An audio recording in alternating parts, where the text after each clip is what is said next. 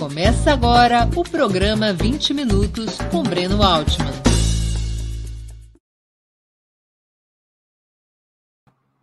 Bom dia. Hoje é 31 de janeiro de 2022. Está começando mais uma edição do programa 20 Minutos. Nosso entrevistado será Carlos Gabas, ministro da Previdência Social dos governos Lula e Dilma atualmente secretário executivo do Consórcio Nordeste, formado pelos governadores da região, é um dos principais especialistas brasileiros em sistemas de seguridade social. Antes de darmos início à entrevista, quero pedir um pouquinho de paciência a vocês e fazer um pedido muito especial. Opera Mundi é um projeto sustentado principalmente pelo apoio de seus assinantes e espectadores. Para sermos independentes do poder econômico, escolhemos ser dependentes de vocês, que leem nossas matérias e assistem nossos programas. Sua contribuição financeira é decisiva para nossa manutenção e desenvolvimento, ainda mais em um ano tão decisivo e difícil como será 2022. Há quatro formas possíveis de contribuição. A primeira delas, você pode se tornar assinante solidário de Opera Mundi em nosso site, com uma colaboração mensal permanente. Basta acessar o endereço www.operamundi.com.br barra apoio. Eu vou repetir, www.operamundi.com.br barra apoio. Segunda forma de colaboração você pode se tornar membro pagante de nosso canal no YouTube. Basta clicar na opção Seja Membro em nossa página, nessa plataforma, e escolher um valor que lhe pareça adequado. Terceira forma de contribuição. Durante a transmissão de nossos vídeos, você pode contribuir com o Super Chat ou o Super Sticker. Se colaborar com o Super Chat nos programas ao vivo, sua pergunta será lida e respondida. Quarta forma de colaboração. A qualquer momento você poderá fazer um Pix para a conta de Opera Mundi, de qualquer valor que julgue pertinente. Nossa chave nessa modalidade, nossa chave no Pix é apoie.operamundi.com.br. Vou repetir, apoie.operamundi.com.br. Nossa razão social é última instância editorial limitada. Além dessas quatro formas de colaboração, lembre-se sempre de dar like e compartilhar nossos programas, pois isso aumenta nossa audiência e engajamento, ampliando também nossa receita publicitária, tanto no site quanto no YouTube. Bom dia, Gabas. Muito obrigado por aceitar nosso convite. Uma honra ter sua presença no 20 Minutos. Bom dia, Breno. Bom dia a todos que nos acompanham nos diversos eh, sites aí que estão transmitindo uh, essa nossa conversa, Breno. E para mim é uma alegria estar aqui com você, que além de um jornalista inteligente, que todos conhecem, é um amigo pessoal que eu estimo muito. A gente tem falado aí eh, sobre a conjuntura, sobre os fatos, os últimos fatos, sobre a pandemia, sobre tudo nesse período. E eu fico muito feliz de poder participar do teu programa. 20 minutos, que na verdade é uma hora, né? e viemos uniformizados de vermelho. Sem combinar, hein? Sem, Sem combinar. combinar. Sem combinar. É. Sinal, é sinal de alinhamento. Gabas, por que, que as reformas trabalhista e previdenciária, não apenas no Brasil, são tão vitais para o neoliberalismo?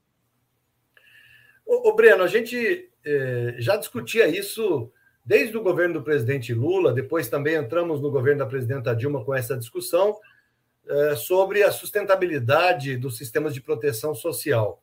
É claro, e não é só nessa área, é claro que o neoliberalismo vai puxar a brasa para sua sardinha.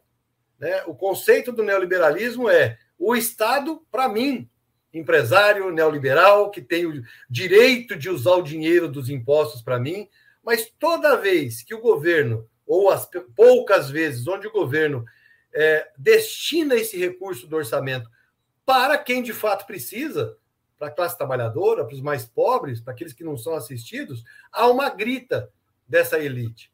Então, nos governos do presidente Lula e da presidenta Dilma, claramente recursos do orçamento geral da União foram destinados para programas sociais. Aí eu ficaria a tarde toda aqui dizendo para você, e você sabe, todo, todos aqui é, que estão nos ouvindo sabem dos programas que tiveram destinação de recursos do orçamento geral da União. É o que o Lula dizia: nós vamos colocar o pobre no orçamento. E colocou. Então, é, no momento do golpe, a, é, e este foi um elemento do golpe também, a, a necessidade é, dos neoliberais, da elite desse país, voltar a se apropriar do orçamento. É, eles ganharam muito nos nossos governos, mas não bastava só isso. Eles não tinham controle do orçamento. Então, a discussão que nós fazíamos à época, é, quando teve o golpe, nós estávamos em pleno Fórum Nacional de Trabalho e Emprego. O que, que nós discutíamos? A necessidade de reorganizar o sistema de proteção social sob a ótica do financiamento. Nós não falávamos, ah, precisa cortar direito, precisa reduzir, restringir. Não. Tem que lembrar, Breno, que a proposta nossa foi a soma de idade mais tempo de contribuição como regra de aposentadoria e que protege quem começou mais cedo, dando a ele 100% do salário de benefício sem nenhum desconto. Essa regra, ela anulou o efeito do fator previdenciário. Quem se aposentou com 85, 95 não teve fator previdenciário. Então, nós caminhávamos para isso, reorganizar o sistema de proteção social com foco na reconstrução do financiamento. É claro, a sociedade vai evoluindo. As formas de trabalho vão evoluindo. A gente não consegue brecar isso. Nós não conseguimos brecar ah, o efeito é, pernicioso da globalização. Claro que tem um efeito positivo, mas o negativo, o, o da, da, restrição do direito, uh, o da, uh, do aumento da exploração do trabalhador, a gente não consegue, senão com políticas públicas, senão com o olhar do Estado protegendo o trabalhador. Eu vou te dar outro exemplo. A globalização veio e começou a levar trabalhador de um lado para outro. Né? O tal é, dos expatriados. Você vai sair daqui vai trabalhar em outro país. E aqui na América Latina, especial no Mercosul, muito forte. E o que, que o presidente Lula fez na época? O Gabas, como é que esses caras aposentam? Eu falei, presidente, não aposenta.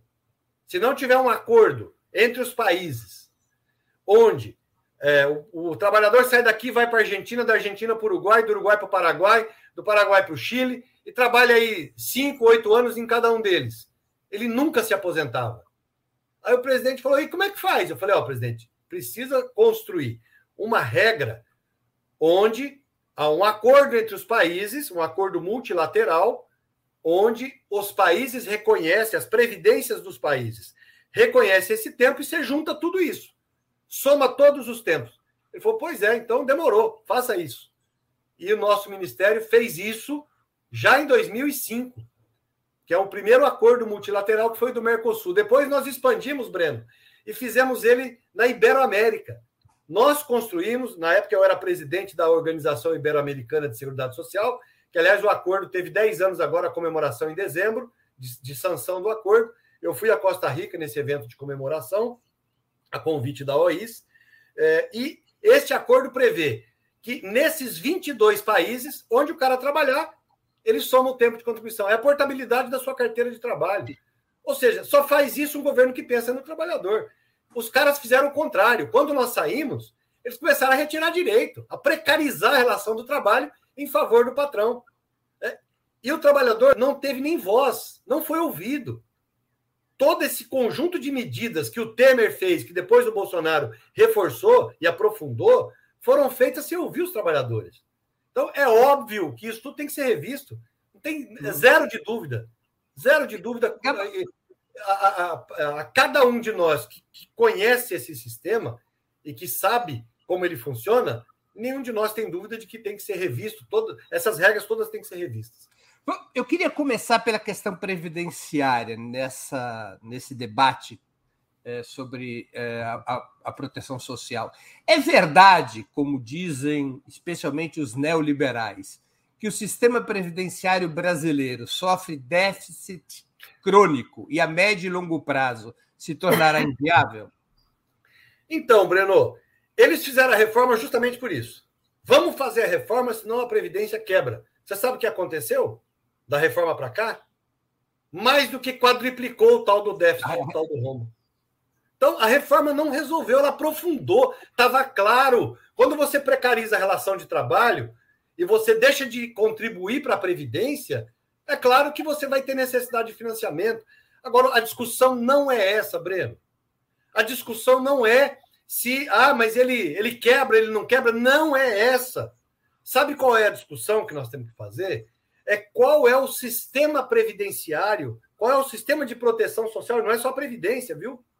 Nós temos que somar todas as regras de proteção a, a, ao trabalho, a, a proteção a, a, as, as situações de falta de condições de trabalho ou de invalidez, de aposentadoria, até de morte, no caso da pensão, enfim, a perda de capacidade laboral.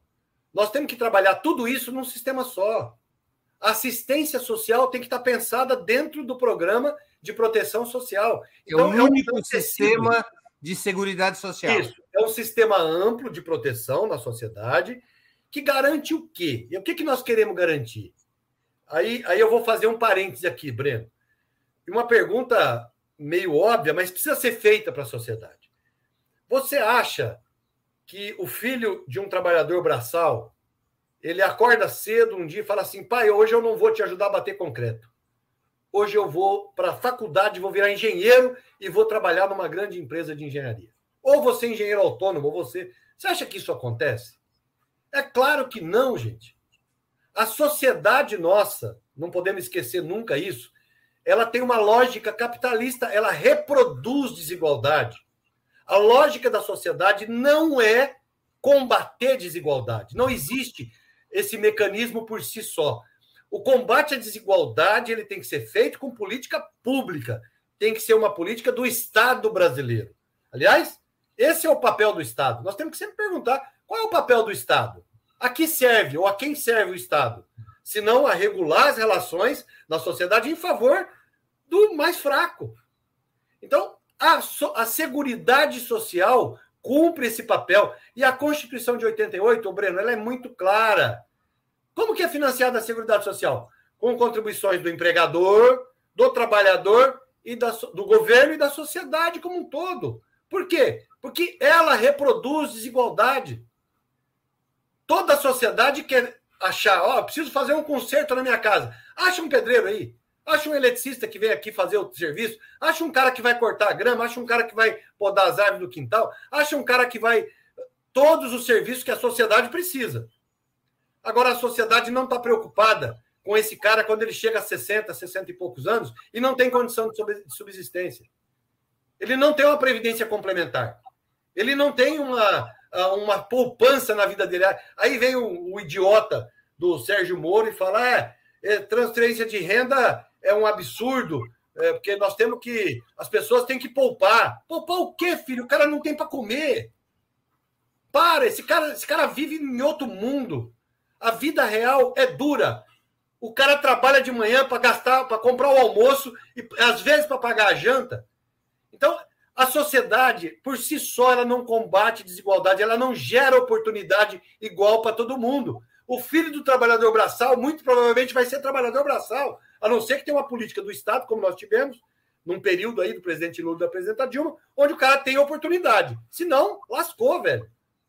Vai, vai, vai trabalhar carregando peso, degradando a saúde, chega aos 60 anos, não tem condição de sobreviver. Então, a sociedade que se beneficia desse conjunto de pessoas, que não é pequeno, que trabalha para a própria sociedade precisa pensar na manutenção dessas pessoas, porque isso é dignidade, isso é humanidade. Qualquer sociedade civilizada cuida dos seus. E nós precisamos cuidar dos nossos. Como que faz isso? Com um programa de proteção social amplo, onde a sociedade contribui, onde o governo é, gerencia essas contribuições e ele tem equidade. Quem ganha mais, quem lucra, quem tem é, resultado, tem que pagar.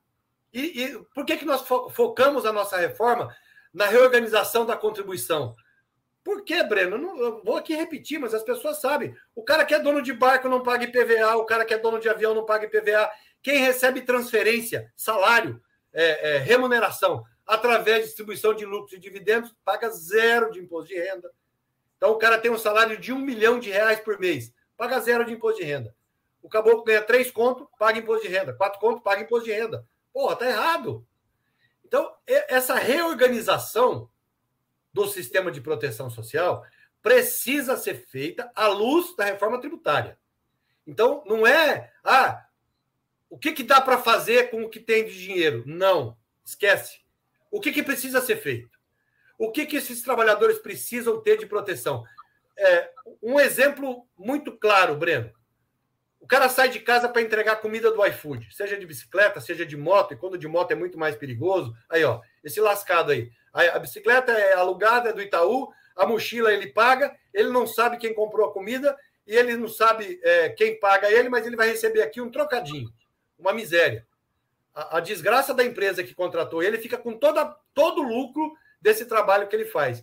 Ah, mas por que, que ele topa? Por falta de alternativa. É falta de alternativa se não entrar o Estado e regular isso, essa relação, esse cara vai continuar lascado. Esse cara sai de casa, é acidentado, às vezes morre, a esposa, os filhos ficam sem nada, não tem nenhuma é, condição de sobrevivência, ou se ele fica, sei lá, seis meses no hospital, quem paga a remuneração dele? Não tem. Ele não tem proteção social.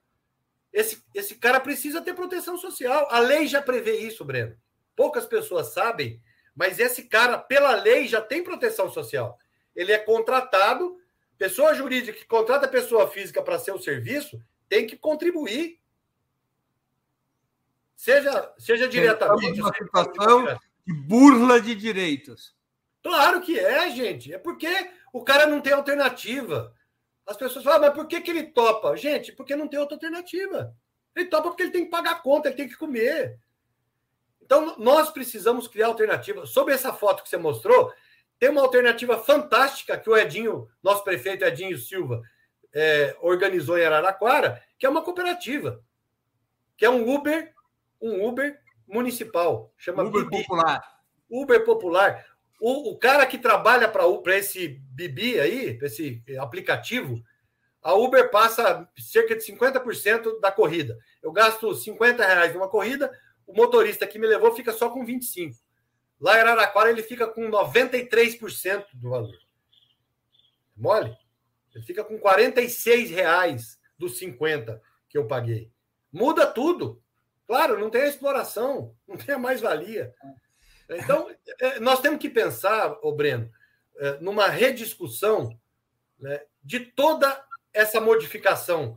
Essa modificação, eu estou sendo econômico, Breno, dessa desgraceira que o Temer e o Bolsonaro fizeram nas regras da sociedade de proteção ao trabalhador, mais precisamente das regras trabalhistas e das regras de proteção social, não só da Previdência, mas também da assistência social.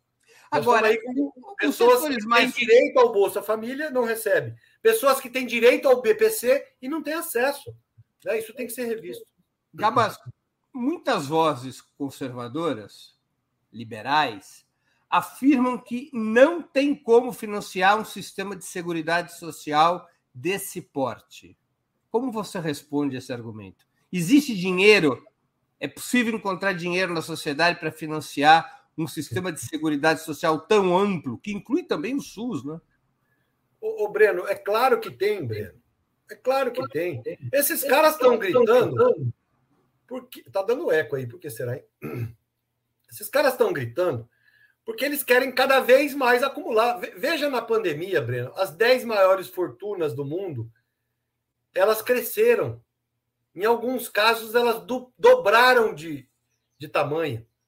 Não é razoável que, no momento de pandemia, não é razoável de jeito nenhum, mas especialmente no momento de pandemia, onde todo mundo fez sacrifício, onde o, o, o pobre, aquele que não tem um emprego formal, esse cara é o que mais se lascou, é o ambulante, é o cara que dependia de sair para a rua para conseguir o seu sustento, não, não pôde sair no isolamento.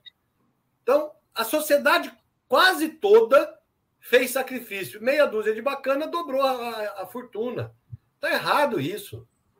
Nós vamos ter que rever é, essa a forma de tributação, a forma de distribuição de riqueza.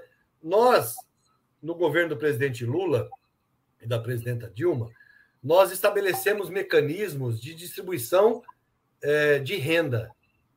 Nós fizemos distribuição de renda. Mas nós temos que aprofundar, Breno. Precisa, precisa redistribuir. Eu não estou falando aqui de. Nós, nós não vamos fazer uma revolução, isso está claro. Nós vamos ter um processo de eleição onde, ao que tudo indica, nós vamos retomar o processo democrático no país. Mas ele não pode só simplesmente ser retomado e continuar na atuada que estava. Nós vamos ter que sentar todo mundo, né? E eu acho que Luiz Inácio tem toda a condição de fazer esse diálogo é, porque são coisas que não são razoáveis. Não, não é. Ah, nós não vamos expropriar todas as riquezas, o cara vai ficar só com. Não, não, não, não tem confisco, não tem isso. O que nós vamos fazer é rediscutir como que a riqueza passa de mão em mão. Porque está errado hoje. Muito errado. O processo hoje continua concentrando riqueza ao invés de distribuir riqueza.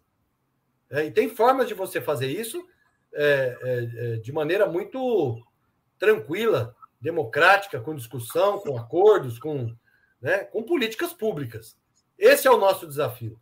Então não, não tem essa de ah, é, só revogar resolve. Não, nós vamos ter que rediscutir toda essa estrutura. Toda. Claro que essas regras criadas têm que ser desmontadas, mas nós vamos ter que rediscutir a lógica da estrutura. A lógica não é faz o que tem. Ah, tem tantos bilhões, então você, vai, você pode fazer isso. Não. O que, que é preciso fazer? O que, que é justo? Bota todo mundo na mesa. O que, que é justo? Que o trabalhador tenha proteção, que tenha isso com essa idade, que a viúva receba o valor, que os dependentes tenham essa, essa proteção. Bom, quanto custa isso? X. Vamos buscar o X. Vamos ver como é que a gente arrecada. Teria que mudar o sistema tributário. É, claro. Com contribuições mais fortes sobre os mais ricos para financiar o sistema de seguridade social que se propõe a construir no país. Claro, claro, porque é, tudo isso, as pessoas têm, reclamam muito comigo, Breno. Assim, Gabas, o INSS não está atendendo.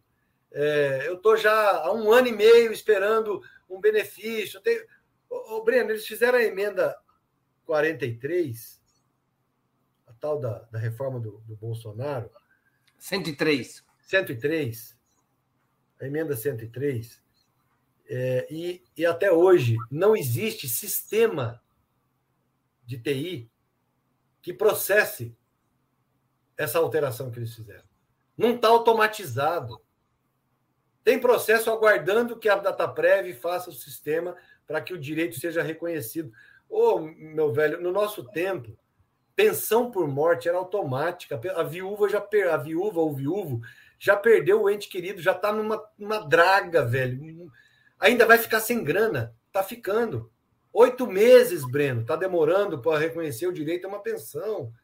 Né? Isso não é concessão, isso é reconhecimento de direito. No nosso tempo, isso era automático. Chamava reconhecimento automático do direito.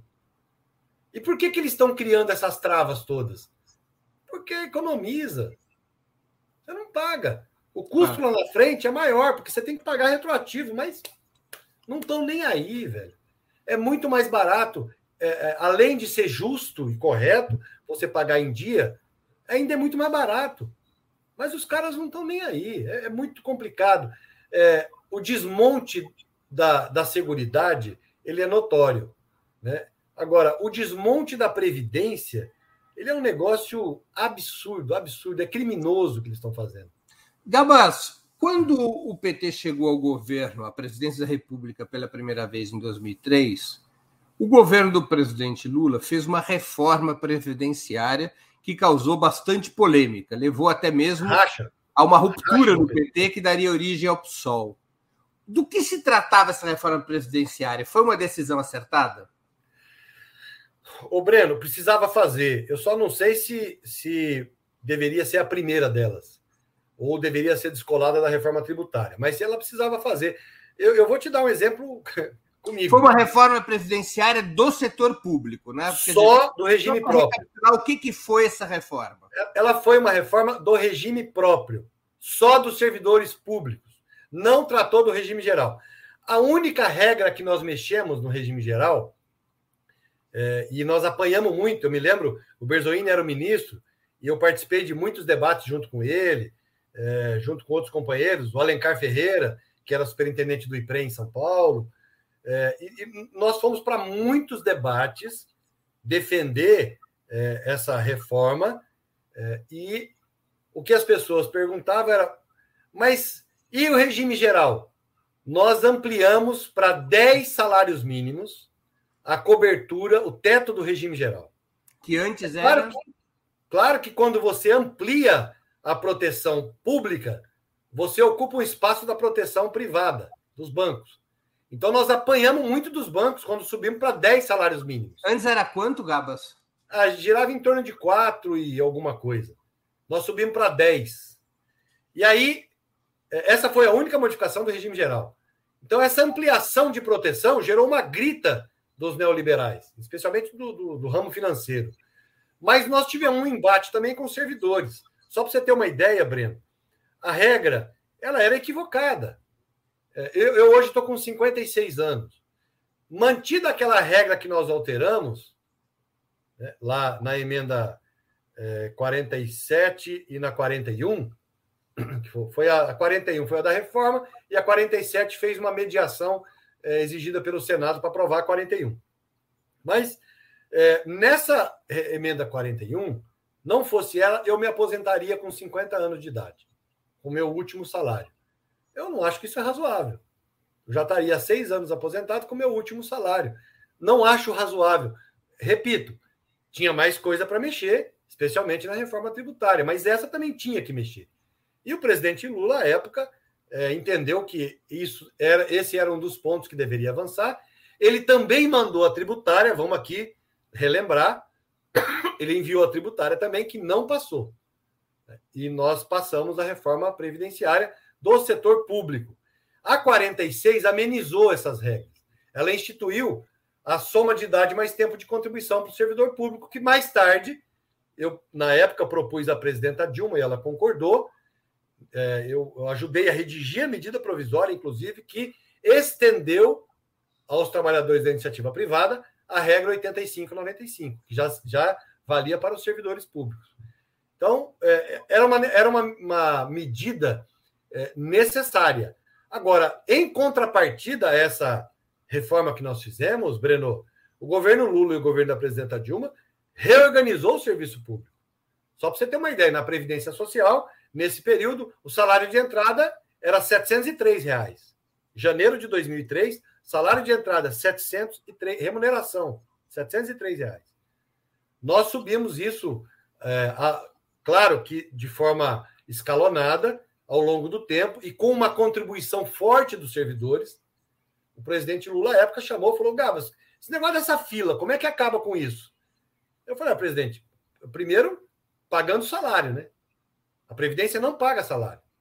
A Previdência paga uma merreca, as pessoas se viram. A gente fez uma guerra no governo, desde o governo Sarney para ter uma jornada de 30 horas para a gente arrumar outro emprego. Nossa jornada era de 30 horas. Então, é, eu falei, presidente, a gente precisa reorganizar a carreira do INSS. Ele falou, apresente a conta. Nós chamei todos os sindicatos, inclusive PSOL, na mesa, inclusive assinou conosco, depois arrependeu, mas assinou o acordo para a gente fazer a reorganização da carreira. O resumo desse episódio, Breno, é que nós colocamos 5 bilhões e meio na carreira, a última greve da Previdência conseguiu 400 mil reais, 400 milhões de aumento. 30 dias de greve tinha conseguido 400 milhões. Nós colocamos 5 bi e meio num acordo para reorganizar a carreira.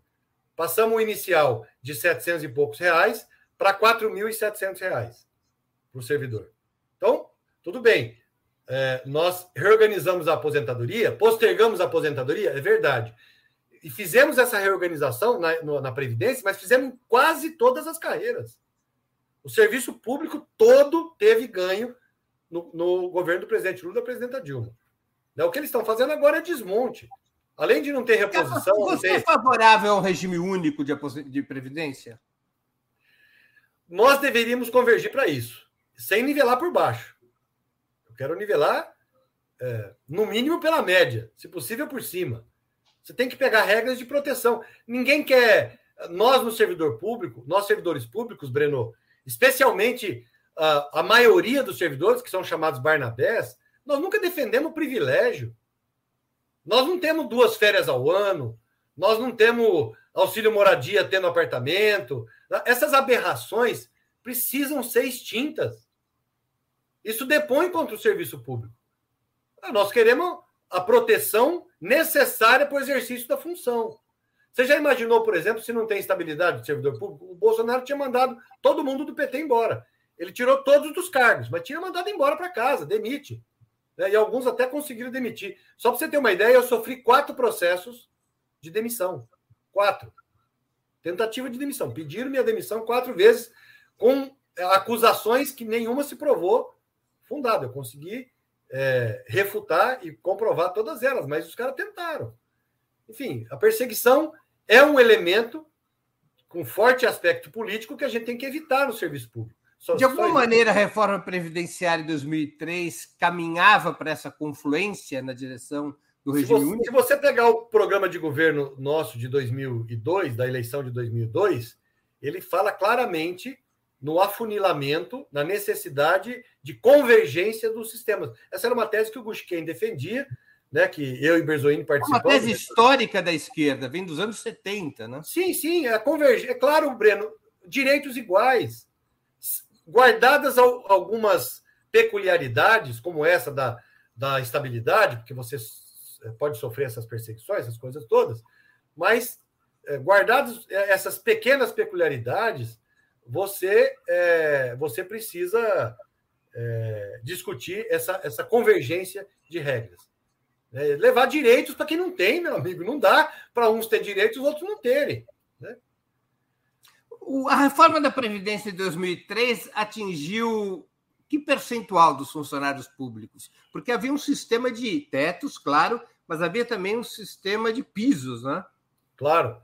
É, a reforma atingiu mais duramente cerca de é, menos de 10% do, do, dos servidores. Né, hoje seria mais porque, como a gente reorganizou as carreiras, claro. teve uma elevação do, do, do, piso. Mas naquela época era algo em torno de 7%. O resto não. não os mais salários mais altos. Salários mais altos, isso.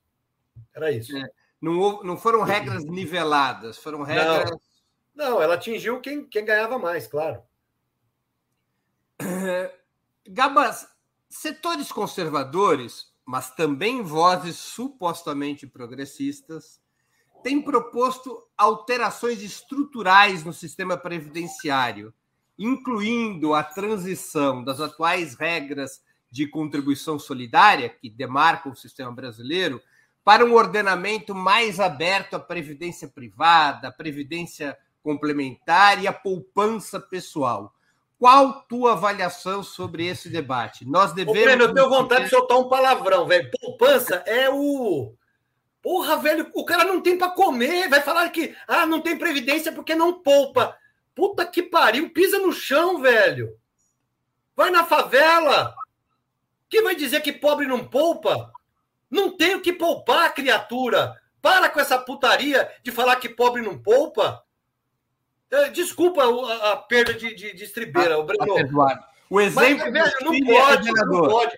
A história de você trazer o sistema previdenciário que é solidário, que é um pacto entre a sociedade, que precisa ser assim, para um sistema de contribuição individual capitalizado é uma falácia. Isso matou o trabalhador no Chile. Nós impedimos que o Bolsonaro fizesse isso. Era a proposta do Guedes, a esquerda no Congresso. Os trabalhadores conseguiram impedir isso. Isso, isso é, é matar o sistema de proteção social. A, a, a, é como eu disse, a sociedade reproduz desigualdade. É preciso um sistema solidário que proteja essas pessoas. Ele não tem condições de fazer contribuição individual, não vai para lugar nenhum. Ah, mas o, o, Ciro fala assim: briguei com o Ciro por causa desse negócio na campanha de 2018. É, mas dá para fazer algo híbrido. Não tem híbrido, velho.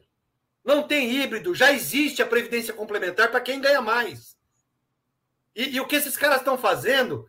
Estão tentando acabar com o sistema de previdência complementar fechado, que é sem fins lucrativos, que é compartilhado, que é, de, que é, um, que é um sistema onde todo o resultado vai para os trabalhadores. Que é o sistema que existe nas estatais, por exemplo. As, as tais de entidades fechadas de previdência complementar, EFPC. O que, que o, o, o Guedes quer fazer? Abrir isso para a gestão privada. Ele quer pegar, é, sei lá quantos trilhões tem hoje, porque não tem mais transparência nesse governo, mas tem aí alguns trilhões de reais nessa poupança, ele quer transferir para a iniciativa privada, é dinheiro do trabalhador. Então, isso são crimes, Breno. Nós não podemos deixar. A Previdência, ela, ela é assim. No, Acaba só de dar um exemplo. Por exemplo. Na Europa, na tal da OCDE, que eles gostam muito, ela é solidária. Por que, que aqui tem que ser privatizada? Desculpa. Um, sistema, um exemplo de sistema de previdência fechada seria, por exemplo, os fundos de pensão do Banco do Brasil, da Petrobras, da Caixa. Isso, Breno, é um bom começo. O que, o que nós defendemos com a criação do FUNPRESP, e não, o golpe interrompeu, mas eu discutia isso na época com a presidenta Dilma, era que nós tínhamos que ter um sistema é, de proteção complementar como este aberto, não do ponto de vista dos bancos, mas um sistema onde, ah, vamos colocar aqui, é, ele, ele, é, ele, é, ele é associativo. A regra é a seguinte: você só pode aderir a um sistema desse se tiver alguém para organizar. Então, é, não existia essa regra. Nós criamos no governo Lula a, a Previdência Complementar Associativa. Então, a OAB foi uma das primeiras a criar. OAB Preve. O advogado vai lá e contribui. É dele, é fechado. A OAB gere e esse dinheiro é, aplicado rende para o advogado. Aí você tem o dos médicos. A, a, as, a várias Unimedes e várias entidades de médicos têm previdência complementar fechada. Qual é a diferença? Você não vai comprar num banco. O banco vende PGBL e VGBL, que é um plano geral, que não é de longo, não é uma aplicação de longo prazo. Você paga um imposto de renda lascado, é, você paga uma taxa de administração lascada, o lucro que você tem, o resultado que você tem, o banco fica com uma parte. Há vinte e tantos anos depois da instituição do é, PGBL, então, há um subrendimento. Né? Pois é, então nós defendemos que o Estado precisa competir nessa área. Nós devemos lançar um plano de previdência complementar onde Público. qualquer pessoa fala o seguinte: olha, eu quero contribuir para esse sistema fechado aí. Eu quero entrar e me associar a ele. Ele deve ter direito de fazer. Esse é sem fins lucrativos. A gente não entrou nesse mercado. Eu acho que tem que entrar. Os, os bancos vão gostar muito. É, vão mandar matar quem fizer, né? Mas fazer o quê? Usa colete à prova de bala. Gabas, o governo Bolsonaro aprovou em 2019, aprovou e promulgou em 2019 uma nova reforma da Previdência. Você já citou isso.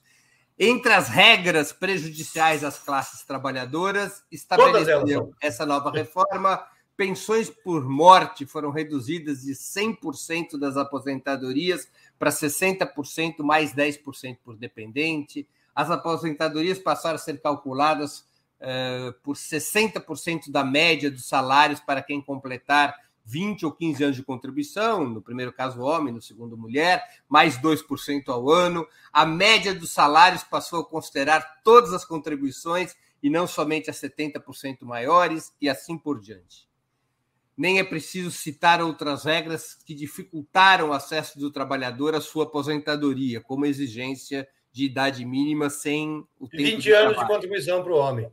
É. Velho, Essa reforma elas... da Previdência, empacotada na emenda constitucional 103, deveria ser revista ou revogada por um novo governo de esquerda? Toda, Breno. Na verdade, é, não seria suficiente você ir lá e revogar a reforma a gente voltaria a uma situação que nós queríamos mudar. Então, esquece esse negócio de, ah, vamos revolver. Não, fica aí com a sua reforma, nós vamos rediscutir todo o sistema. Precisa, precisa aproveitar, o Breno, a oportunidade, que vai ter que mexer em tudo, e a gente reconstruir esse sistema sob as bases necessárias, que é a solidariedade. É aquilo que eu é, um, é uma, O que você propõe é uma reforma do sistema de segurança social. Uma, claro, uma claro. reforma global do sistema de segurança social. Isso. E, e, e, o que eu quero fazer, o que eu quero fazer, é, é, aliás, desculpa, o que eu acho que deve ser feito, eu não sei como é que vai ser tratado isso, é, nós estamos discutindo esse tema no, num grupo de especialistas e vamos apresentar isso é, mais para frente. Mas o que eu acho que deve ser feito, Breno, é chamar para a mesa, como nós fizemos lá atrás, como o presidente fez o primeiro fórum de previdência é, que o Brasil já viu, é a gente chamar para a mesa os trabalhadores, os empregadores, os aposentados e, e o governo. Sentar e discutir, colocar na mesa. Essa questão, Breno, ela é tão óbvia ela, ela do, do, o aspecto humano, sobre o aspecto é, civilizatório, ela é tão óbvia que eu duvido, duvido que alguém vai ter coragem de dizer que é contra. Dizer que o trabalhador que sai de casa para entregar comida precisa ter proteção é tão óbvio. Lógico que os caras negam. Lógico que eles não, não, não obedecem à regra. Lógico que eles não colocam nenhum tipo de proteção e nenhuma, nenhum direito para esse trabalhador. Mas se o governo chegar e dizer, olha, esse direito existe, está aqui, tem que ser respeitado, não, eles não vão ter coragem de dizer, não, eu sou contra. E se também disser, é voto vencido, velho. É voto vencido, venha para a mesa. Se o governo tiver essa concepção e se aliar aos trabalhadores e aos aposentados, pode ser contra, é voto vencido. A gente leva do mesmo jeito. Para. É, agora, o problema começa quando se discute como financiar isso, né? É, você vai ter que meter a mão no bolso de quem você não meteu até hoje. Simples. Antes de continuarmos, gostaria de anunciar o 20 Minutos Análise, amanhã, terça-feira, 1 de fevereiro, às 11 horas. O tema: há risco de guerra entre a Rússia e a OTAN? Farei uma exposição sobre o conflito que contrapõe o governo Putin contra a aliança entre a Ucrânia, os Estados Unidos e a Organização do Tratado do Atlântico Norte, a OTAN. Vou buscar apresentar tanto as origens históricas desse embate, desde a dissolução da União Soviética em 1991, quanto os passos políticos mais recentes, com a reação de Putin, de Vladimir Putin, a crescente interferência dos Estados Unidos e da União Europeia nos países ex-soviéticos, como é o caso da própria Ucrânia, amanhã às 11 horas, terça-feira, dia 1 de fevereiro, 11 horas. Aproveito também para pedir novamente que vocês contribuam financeiramente com a Opera Mundi. Lembrem-se, há quatro formas de fazê-lo. A primeira é a assinatura solidária em nosso site www.operamundi.com.br barra apoio. A segunda, se tornando membro pagante de nosso canal no YouTube a terceira é contribuindo agora mesmo com o Super Chat ou o Super Sticker. A quarta é através do Pix. Nossa chave é apoie@operamundi.com.br. Vou repetir: apoie@operamundi.com.br. E nossa razão social é última instância editorial limitada. Nós não somos, Gabas, uma igreja evangélica, mas o Opera Mundi também depende do dízimo dos seus colaboradores. Gabas, quais são os pontos mais importantes na reforma trabalhista eh, de 2017 que ampliam a lucratividade potencial dos capitalistas e retiram direitos dos trabalhadores e de seus sindicatos? O Breno, é, a reforma trabalhista, que eles chamam de reforma, né, o desmonte que nós chamamos, ela foi uma ação clara, intencional, orquestrada, bem organizada, de desmonte da, da relação de trabalho, do equilíbrio, de algum grau, se é que a gente podia dizer que existia, de equilíbrio é, entre a relação patrão-empregado. É, eles desmontaram toda essa relação. Você pode demitir a hora que você quiser, você pode contratar. A, a história do contrato intermitente, gente, é, é um crime. É um crime contrato intermitente de trabalho. Você contratar a pessoa para. Fica aí de boa, fica aí, a hora que eu precisar eu te chamo. E não paga a previdência desse cara. Não é responsável por pagar a previdência. Fala sério, gente, é uma escravidão. Então, a, a, ela toda é ruim, Breno. Agora, eu, eu procuro não cair na armadilha de ficar discutindo revoga, não revoga. Né? Revogar é pouco. Não vamos falar de revogar, vamos falar de reorganizar o sistema de proteção social. Tanto as regras da Previdência, quanto as regras da assistência e principalmente as regras de proteção ao trabalhador. Porque não existem. Não existem. A relação ela está capenga. O empregador faz o que ele quer, o empresário faz o que ele quer. Ah, mas o, o empregado tem o direito de não aceitar. Que, que direito, meu amigo? Com 14 milhões de desempregados, alguém tem com 30 milhões de emprego informal, precarizado. Você vai falar em direito? Ah, ele pode escolher não trabalhar e morre de fome? Fala sério, gente. É, é, isso aí é, uma, é um contraponto, Breno. Há um período que eu me lembro muito bem que existia uma reclamação de empregador. Falava assim: ah, o empregado agora virou boca dura. Se eu não. não na, na, no período de revisão é, de database, se eu não der ganho real, ele pede demissão. Olha que absurdo. Ele vai procurar outro emprego e ele tem. Ele sai daqui e arruma outro emprego. Eu estou refém nesse processo. Era assim. Né? E, e, era mais que justo, que o cara. Todos os acordos. Teve um período no país que todos os. Eu não, vou, eu não sei precisar de quanto a quanto, mas certamente foi na tal. Na década de ouro, que a imprensa chama de década de ouro da economia, e não diz que é o governo Lula. Mas nesse período, todos os acordos trabalhistas tiveram ganho real. Hoje, de 2005 a 2014. Hoje não tem nem inflação. Você não tem reposição. E não é só a iniciativa privada, não. O servidor público, que na nossa época, o Breno andei ligando para alguns dirigentes sindicais, reclamando. Falei, galera, na boa. No nosso tempo, quando eu estava ministro, tinha um caminhão de som embaixo, ficava o dia inteiro. Índia, seus cabelos, Índia, seus cabelos. Só isso. O dia inteiro o caminhão de som. Às vezes as pessoas iam despachar com a gente. Falei, cá, vocês não mandam a polícia tirar isso? Eu falei, você tá louco? Mandar a polícia tirar, isso é direito deles. Existe uma mesa de negociações, uma mesa permanente de negociações. Os caras fazem isso. Aí entra o governo Temer e extingue o Ministério da Previdência. Aí eu liguei, falei, cadê o Índia seus cabelos? Cadê o caminhão? Cadê as ocupações? Sumiu tudo, velho. Ninguém fala mais nada. Depois do golpe, o movimento sindical, não sei onde anda. Vou aqui fazer um chamamento público de novo. Cadê o movimento sindical dos servidores públicos?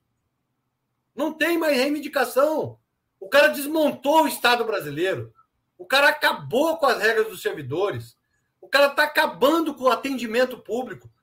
Só não acabou com o SUS por causa da pandemia. Mas o resto ele acabou. Aí bota uma energúmena daquela Damares para tomar conta de áreas sensíveis do governo bota idiotas para tomar conta do, do Ministério é, que, que, da Cidadania, que agora recriaram o trabalho e previdência, botaram lá, nem sei quem eles colocaram, acho que é o Onyx, né? Onyx Lorenzoni. Que desgraça que eles colocaram lá, que também não quer dizer nada. Nós, nós temos 14 milhões de desempregados, eu não vejo uma ação para geração de emprego, para ingresso para os trabalhadores, para geração de renda, para criação de oportunidades. Não tem nada, nada. Então, não sei como é, onde é que esse povo está, dentro de alguma caverna, né? Agora, é, como é que poderia ser garantido, numa revisão da reforma trabalhista, é, esses direitos trabalhistas para os chamados trabalhadores de aplicativos que vão se transformando no maior contingente da força de trabalho brasileira? Ô, Breno, é, a, como eu te disse, a Lei 8.211 e 8.213, a Constituição, é, as emendas constitucionais, elas já garantem que esse cara tenha, tenha direito à proteção. Mas eu acho que a primeira coisa que a gente tem que fazer é ouvir esses caras. Esses caras têm que. O dia a dia, quem vive são eles. Velho. Quem bota a bunda numa moto de manhã e só para à noite e enfrenta o trânsito de capitais, o trânsito duro, hostil, perigoso, são esses caras eles precisam vir para o debate. Claro que existe proposta econômica, existe pro, proposta de regra de proteção social, mas é, eles têm que ser ouvidos. Nós temos que botar na mesa esses trabalhadores, tem que botar os empregadores. Por, por que, por que, que as, as empresas de aplicativo é, não, não, não, não querem contribuir? E não querem. Não, aí é uma, é uma invasão. É uma, é uma é, intervenção do Estado. É, é intervenção, sim. O Estado precisa fazer uma intervenção para regular. Para que, que serve o Estado? Para que, que serve? A quem deve servir o Estado? Para os poderosos? Não precisa de Estado. Eles já têm eles têm o Estado há 500 anos. Nós precisamos de um Estado que olhe o outro lado. Gabas, é, você é favorável a substituir o sistema de encargos trabalhistas e previdenciários vigente nas médias e grandes empresas por um percentual sobre o faturamento de todas as companhias, como já ocorre com o Simples Nacional, para financiar tanto as obrigações trabalhistas quanto as previdenciárias? Ô, Breno, existe uma discussão forte, não é no Brasil, não, é no mundo, na OCDE, nos outros países. Há, há um movimento natural de migração de fonte de financiamento que, historicamente, era a folha salarial. A folha uhum. salarial é mais estável. Você, você no momento de turbulência econômica, a, folha ela, ela oscila menos do que o faturamento e o lucro. Mas isso não quer dizer que você não possa substituir. Não dá para substituir de uma vez, mas eu defendo a substituição. Eu defendo que a gente é, precisa migrar. Sabe por quê, Breno? Porque eu, as empresas evoluíram de, ou, ou, criaram formas de lucrar mais empregando menos. As empresas, especialmente de alta tecnologia, elas têm quase nenhum empregado e um lucro enorme. Ou desformalizando. Claro, através da PJ. Trocando é. CPF por CNPJ. Ou não trocando por nada, como é o caso da, da, da Uber, dos, dos fast food, né, claro. dos iFood da vida, que Contrata, quer dizer, não contrata. Ó, você adere ao aplicativo e vai entregar, velho. Deus te cuide aí na rua e não morra, não. Ah, mas também se morrer, o outro entra no lugar. Não estão nem aí, Tem velho. Fila. Tem é fila. isso que não pode.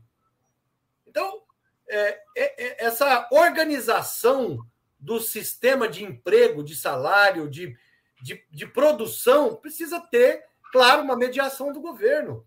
Não tenha dúvida disso é um imposto sobre o faturamento. O mercado se organiza para ganhar mais, para explorar mais, para ter menos custo. Ah, isso é custo. Não, isso é gente, cara pálida. Tem um pai de família. É um imposto sobre o faturamento conseguiria mitigar, amenizar esse esforço das empresas em sumir com as relações trabalhistas. Isso. E, e outra coisa, Breno, ninguém gosta que fala, mas eu como eu estou é, li, livre para falar o que eu penso, é, eu acho que nós temos que discutir um imposto sobre movimentação financeira. É, não é provisório, não. Fazendo parte do regramento tributário nacional, velho. Ele, ele cumpre vários papéis. Por que, que a classe média, especialmente, é contra esse imposto? É a tal da CPMF. Não, nós somos contra. Porque ele escancara. Ele escancara o por fora. O cara, o cara vai ter ali quantificado o quanto ele movimentou. E isso, no geral, não bate com a renda formal dele, ele está sonegando. Então, esse, esse imposto ele cumpre um papel de evitar sonegação também. Né? De médio e grande. Porque o pequeno não sonega, o cara que ganha salário, cai na conta, ele tem que gastar, não tem jeito. O assalariado só se lasca, velho. Então, essas medidas precisam ser tomadas contra a vontade de gente poderosa. Agora vai ter que ter correlação de força, Breno. Não dá para a gente achar. Nós vamos discutir aqui fórmulas maravilhosas. Tem que passar no Congresso. Então, 2022. E tem que ter também apoio sindical. Aí vem uma pergunta minha para você. Rua, como recompor, a rua precisa falar alto. Como a, recompor a... o financiamento sindical que a reforma trabalhista. Isso é essencial. Como recompor? Isso é essencial. Isso é essencial, Breno. Não existe, não existe sindicato forte sem arrecadação. Eles é, estrategicamente mataram os sindicatos na arrecadação. É isso. Então vai precisar recompor isso também. Agora, eu quero insistir, Breno, que É, tem uma onda aí, todo mundo, não, nós vamos ter que retomar a democracia mesmo, isso é ótimo. Lula está em primeiro lugar nas pesquisas, é ótimo. Agora o Lula não vai governar sozinho, mesmo que ele construa uma base ampla no governo, precisa ter uma base parlamentar. Então, galera, não dá para votar no Lula e votar no coronel que te dá um par de sapato, um pé de sapato, depois dá o outro, que paga a sua conta de luz, que te dá um vale gás. Não dá. Precisa votar em deputadas, deputados, senadoras, senadores comprometidos com a democracia, com os valores da sociedade, de solidariedade, por exemplo, de fraternidade, de, igual, de, de, de distribuição igualitária da riqueza e, principalmente, aqueles comprometidos com os trabalhadores. Porque aí o cara vota no Lula e vota no patrão, no representante do, do, do banco, no representante do agronegócio, no representante da bala, o cara que quer vender arma. Não dá. Gabas, a gente está chegando ao final da entrevista e eu queria te fazer duas perguntas Porra, que eu sempre faço. Já tem quase uma hora de conversa. Passou rápido, né? Eu falo para burro, né, velho? Não, mas tratamos dos principais temas. É, eu queria te fazer duas perguntas que eu sempre faço aos nossos convidados quando a gente está chegando nos finalmente. A primeira é qual livro você gostaria de sugerir aos nossos espectadores? Oh. E a segunda, qual filme ou série poderia indicar a quem nos acompanha? O, Breno, o livro, velho, é o seguinte: leiam a biografia do Lula. A gente que conviveu conhece as histórias e tal, mas o Fernando Moraes, velho, dá um show. E esse é o primeiro só, tem mais um volume, viu? Que vai sair provavelmente até o final do ano. Mas tá fantástico, precisa ler. É... Filme. Tem vários filmes, Breno, mas tem um aí que, que a gente tem que ver que é o Não Olhe para Cima, velho. É, é, é, muito, é muito é, é, real e a cara do Brasil. O roteirista se, se baseou no Brasil para fazer esse filme, não é possível. até até o, o filho da presidenta, da presidenta, nesse caso, né? Mas o filho do presidente da, da, da, República, no caso, é, um, é o cara que manda, que cuida no submundo do, do marketing, da, da campanha, da propaganda, enfim, é bem. E dá pitaco em tudo, é bem, é bem real. Vale a pena assistir. Quem não assistiu ainda vale a pena assistir. E série, tem muita série legal. É, eu gosto muito do, do La Casa de Papel, mas tem uma série brasileira que eu achei fantástica, que trata do nosso folclore, chama Cidade Invisível, que é bem bacana, bem bacana, da Netflix. E vai sair a segunda temporada agora. Vale a pena assistir.